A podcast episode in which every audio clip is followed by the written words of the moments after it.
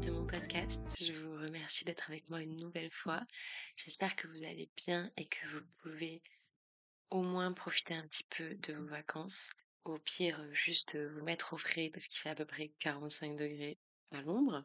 Je ne suis pas chez moi, donc il y aura potentiellement des enfants qui crient dans la rue, un chat qui risque de miauler, mon chien qui risque de d'intervenir à un moment donné, mais en tout cas, je savais que j'allais enregistrer cet épisode à un moment donné. J'espérais pouvoir l'enregistrer et vous n'imaginez pas à quel point c'est un plaisir de pouvoir faire cet enregistrement que j'avais envisagé, dont j'avais eu l'idée. Je m'étais dit que si les conditions se passaient comme je le voulais, que si tout se passait comme je le voulais, je pourrais enregistrer ce podcast. Et en fait, ben, c'est un plaisir de, oui, de pouvoir le faire pour de vrai vais mettre un petit trigger warning parce que je vais quand même parler de santé mentale à des moments de cet épisode et de troubles du comportement alimentaire comme d'habitude. Donc euh, n'hésitez pas, ce sera pas trop trash, mais ça peut pour certaines personnes évoquer des situations pas forcément faciles à vivre.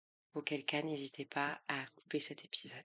Je le rappelle, je le dis à nouveau, j'en ai déjà parlé plusieurs fois, le 8 juillet dernier, j'étais hospitalisée à cause de l'anorexie. J'étais forcée d'admettre que j'allais pas pouvoir m'en sortir toute seule. J'étais forcée aussi un petit peu à faire une pause. Au début, je l'ai vraiment vécu comme un effondrement. Pour moi, le fait de s'arrêter, d'avoir beaucoup de temps pour penser, reprendre son souffle, en fait, je le vivrais vraiment comme un échec. J'étais tombée très très bas dans ma propre représentation de moi-même. Et en fait, je vivais très mal le fait de demander de l'aide. Pour moi, c'était pas me reposer, en fait, c'était vraiment ne pas réussir à être aussi imbattable que je le voulais et aussi imbattable que je l'avais imaginé surtout. J'ai passé relativement peu de temps à être hospitalisée puisque j'y suis restée uniquement quelques semaines. Ça ne se compte pas en mois. Mais ça a été assez pour moi pour repartir, ressortir sur une pente positive. Et aujourd'hui, 12 mois plus tard, j'avais envie de vous partager mon bilan. J'espère que vous entendez mon sourire parce qu'en écrivant, en préparant cet épisode, je me suis vraiment rendu compte que c'était un bilan très très positif. En fait, on part basiquement sur un épisode où je vais vous donner de mes nouvelles en détail. C'est pas uniquement ça. Ce qui concerne ma santé physique, j'ai la chance d'avoir réussi à saisir cette pente positive. J'ai repris 15 kilos et c'est un chiffre que même plus de 15 kilos. Je pense qu'on a 18 kilos. Et c'est un chiffre que je trouve toujours impressionnant et parfois toujours très difficile à accepter. Mais je ne suis plus en dénutrition. J'ai de nouveau mes règles, j'ai de nouveau faim, parce que c'est des choses qui disparaissent vraiment avec la maladie, en tout cas dans mon cas. Certains de mes symptômes de l'anorexie ont complètement disparu, genre je vomis plus, j'ai plus besoin de compléments alimentaires, mes organes fonctionnent tous à nouveau correctement et j'ai appris récemment que je n'aurai pas de séquelles sur mes os ou sur ma fertilité, ce qui peut arriver euh, avec cette maladie. J'ai beaucoup de chance de m'être éloignée du danger immédiat euh, et de m'en être sortie aussi vite. Alors je suis toujours malade, mais je sais que cette phase critique que j'ai traversée peut être très longue chez certaines personnes et que moi j'ai la chance de ne pas avoir enchaîné les hospitalisations, de ne pas avoir fait pour l'instant, je touche du bois, euh, un nombre incalculable de rechutes et plutôt d'avoir eu une pente très très très basse et très dangereuse et une pente qui a remonté. Mon corps a toujours de petits bugs et je me suis vraiment fragilisée, mais les effets sont actuellement beaucoup moins dangereux j'ai beaucoup, beaucoup avancé sur tout ce qui concerne ma santé mentale. Pendant un an, j'ai suivi une thérapie EMDR. Euh, J'en parle dans un de mes épisodes que je remettrai en, en description de cet épisode-là. J'ai arrêté de cumuler les emplois. J'ai pris du temps, j'ai pris du temps pour faire des choses que j'aime, alors, je ne vais pas vous mentir, l'anxiété, les troubles du comportement alimentaire, les paralysies du sommeil n'ont pas disparu, ne m'ont pas quitté. Et d'ailleurs, je doute qu'un jour, réellement, je sois une personne totalement... Oui, je, doute que cette fragilité chez moi disparaisse un jour. C'est encore une bataille un petit peu tous les jours, mais j'avance et j'ai accepté de passer plein d'étapes que que je voulais maîtriser en fait je voulais pouvoir contrôler. J'ai accepté que je n'avais pas le contrôle sur ce qui pouvait se produire en termes de santé mentale. pendant un long moment, j'ai dû accepter que je devais manger absolument tout ce qui me faisait envie, que je devais manger absolument tout ce qui me passait par la main, que j'allais devoir regagner la confiance de mes proches. Et ça, ça a été un travail cette année qui, à mon avis, n'est pas terminé, mais j'ai dû vraiment reconstruire mes relations sociales, que j'allais devoir réapprendre à pas être seulement une personne malade, parce que quand on en vient au stade d'être hospitalisé, c'est vraiment la première caractéristique que les gens voient chez nous. Et je me souviens euh, de personnes que j'ai rencontrées à la clinique qui n'ont pas eu besoin de mon diagnostic parce que ça se voyait. Donc ça c'était vraiment un truc de, bah, en fait j'étais l'anorexique et c'est comme ça.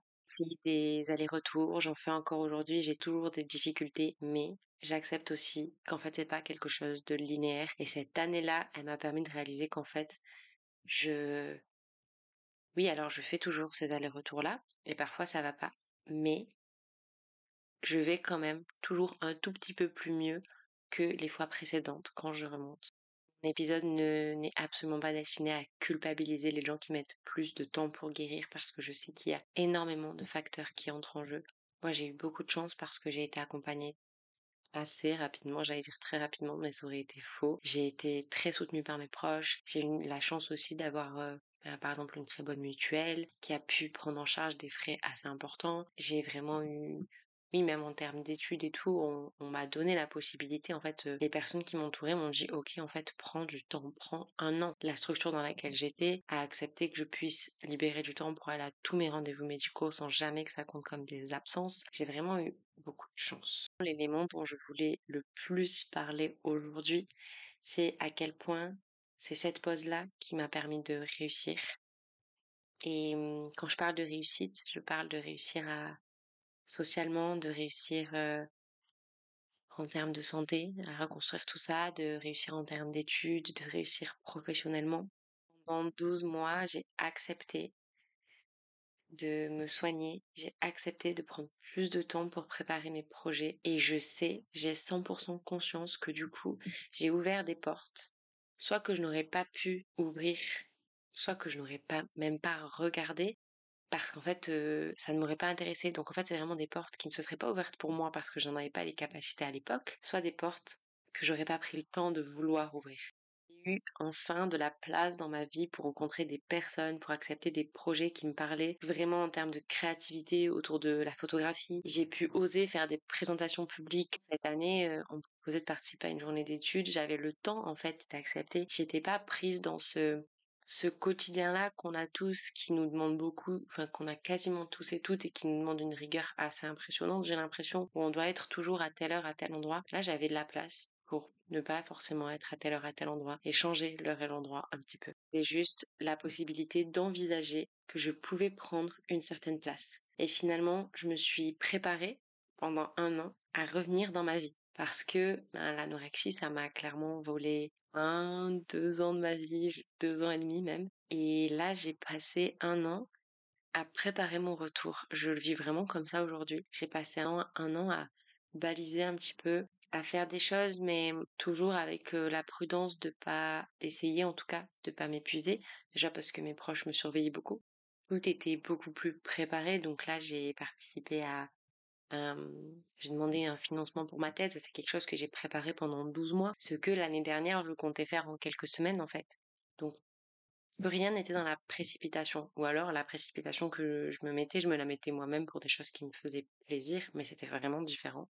Je me suis préparée à revenir dans ma vie beaucoup plus solide, beaucoup plus confiante et en me sentant beaucoup plus à ma place avec ce truc de ok en fait je suis désolée je suis émue pendant cet épisode mais en fait je suis vraiment heureuse aujourd'hui.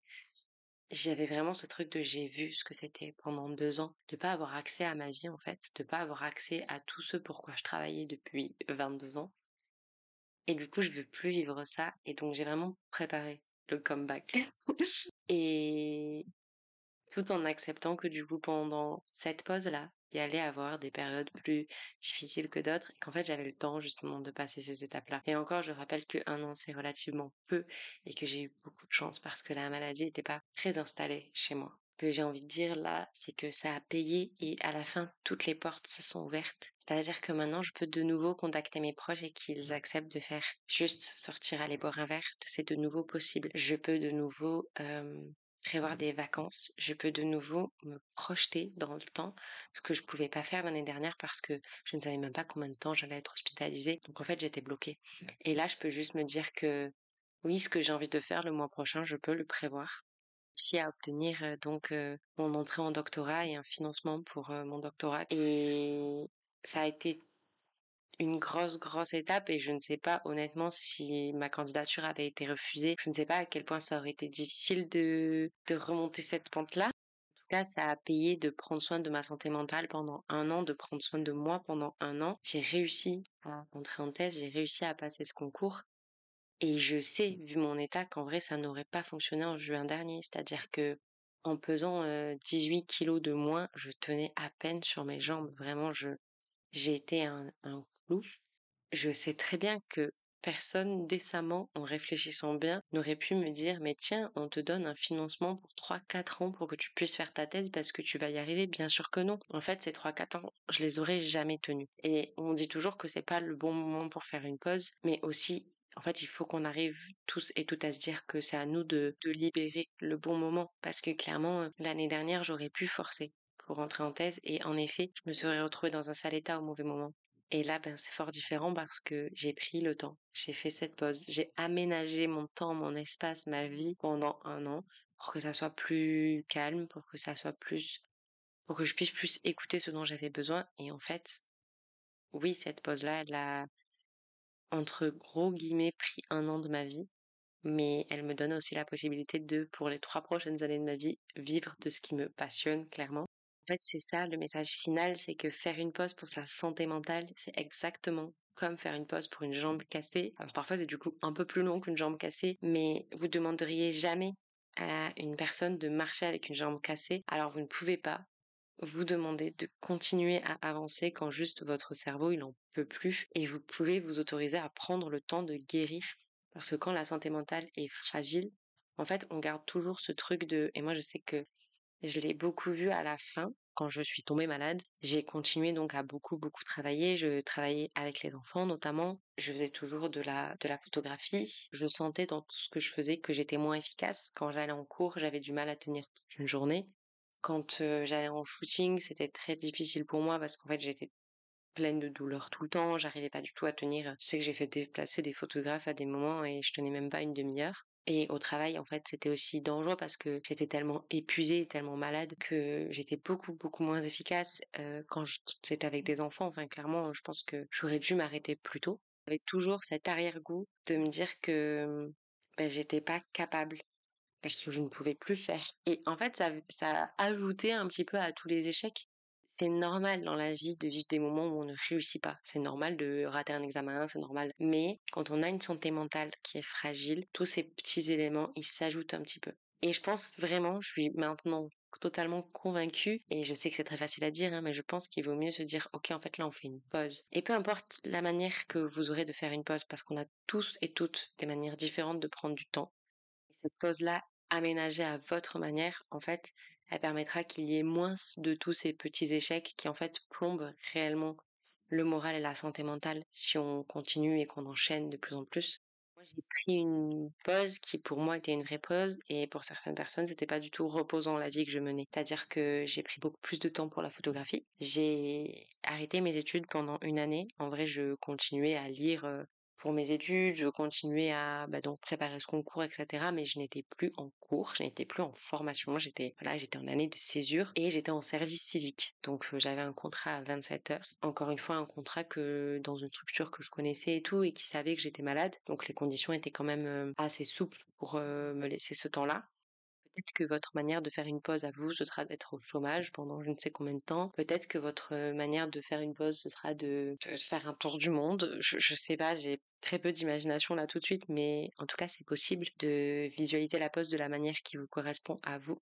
Tant que votre santé mentale, vous ne vous sentez pas ok avec, en fait, vous pourrez pas donner le maximum de ce que vous seriez capable de donner. Et c'est en vrai hyper dommage c'est-à-dire qu'on continue aussi à se fragiliser. Et le message que, je sais que le message que je porte aujourd'hui, il est très très facile à porter quand c'est terminé pour moi. Mais je sais qu'on s'inscrit tous et toutes dans un quotidien qui nous entraîne euh, et qui attend de nous qu'on soit tout le temps efficace, tout le temps au travail ou dans les études, et que ça doit un petit peu, en fait, un petit peu toujours se poursuivre sans accroc. Et je pense que vous êtes légitime si vous en avez besoin à vous arrêter à un moment donné et ça ne va pas, je, je peux quasiment vous le promettre, ça ne va pas pénaliser la suite de votre parcours. Parce que je sais que moi j'étais terrorisée de ça, j'avais trop peur parce que je me suis dit mais si là je m'arrête et que je suis hospitalisée, mais est-ce que à un moment donné je vais reprendre ma vie? Est-ce qu'à un moment donné on va m'accepter de nouveau? Est-ce que euh, l'école doctorale pour ma thèse va me dire oui alors que pendant un an j'ai fait une pause. Est-ce que mes proches vont accepter de me voir alors que j'ai été si fragile et que je me suis arrêtée et que même je me suis éloignée à beaucoup de moments?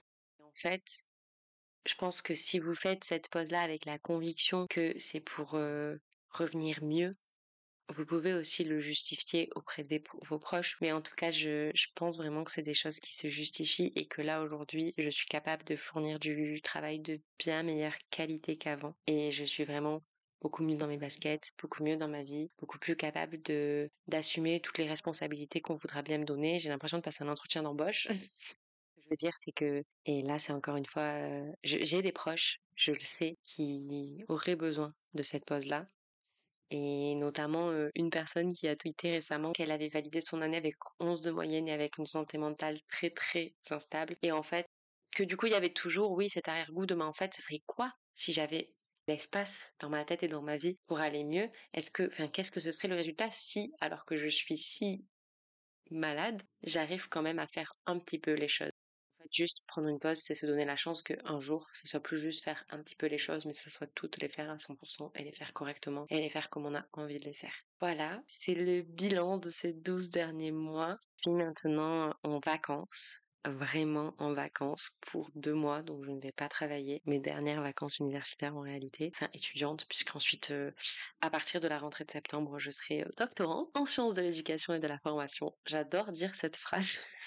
remercie pour tous les messages que j'ai reçus d'ailleurs euh, à ce sujet-là sur mon Instagram. N'hésitez pas à venir euh, discuter, me dire ce que vous avez pensé de cet épisode et je vous remets le lien de mon Instagram dans la barre euh, d'infos de cet épisode. On se retrouve la semaine prochaine. Il y a encore beaucoup beaucoup de choses que j'ai envie de vous partager aussi bien sur ce podcast que sur mon Instagram que j'aimerais faire évoluer et notamment certains projets que je prépare déjà parce que évidemment deux mois sans travail pour moi c'est deux mois qui vont remplir ma tête d'idées. J'ai hâte que tous les futurs projets se concrétisent. J'espère que vous allez passer un très bel été et on se retrouve la semaine prochaine pour un nouvel épisode. N'hésitez pas à noter le podcast, très très important pour moi et pour le référencement du podcast et à me donner votre avis, à me faire un petit retour, à m'écrire un message, ça me fait toujours plaisir. Je vous fais des bisous